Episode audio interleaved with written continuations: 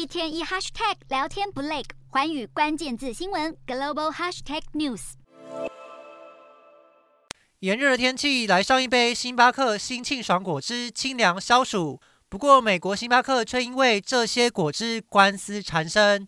星巴克日前被指控这些果汁当中没有实际的水果。虽然星巴克强调这些饮品描述的是口味，而不是成分，并且要求法院驳回告诉，但纽约地区法院当地时间十八日裁定，星巴克必须面对这些诉讼。被指控的饮品当中，台湾刚好有贩售草莓巴西莓新庆爽，不过中文名称当中多了“风味”两个字，似乎较能减少误会。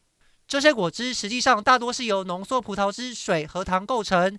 其实这也不是星巴克第一次卷入类似指控中。二零一五年就有布洛克发现，星巴克秋天人气饮品南瓜香料拿铁并不存在真的南瓜。对于这次新庆爽诉讼案，法官认为和香草等口味不同，标上水果会让人混淆是真的水果。况且星巴克其他饮品大多符合包装标示，例如抹茶拿铁真的用上抹茶，蜂蜜柑橘薄荷茶真的含有蜂蜜和薄荷。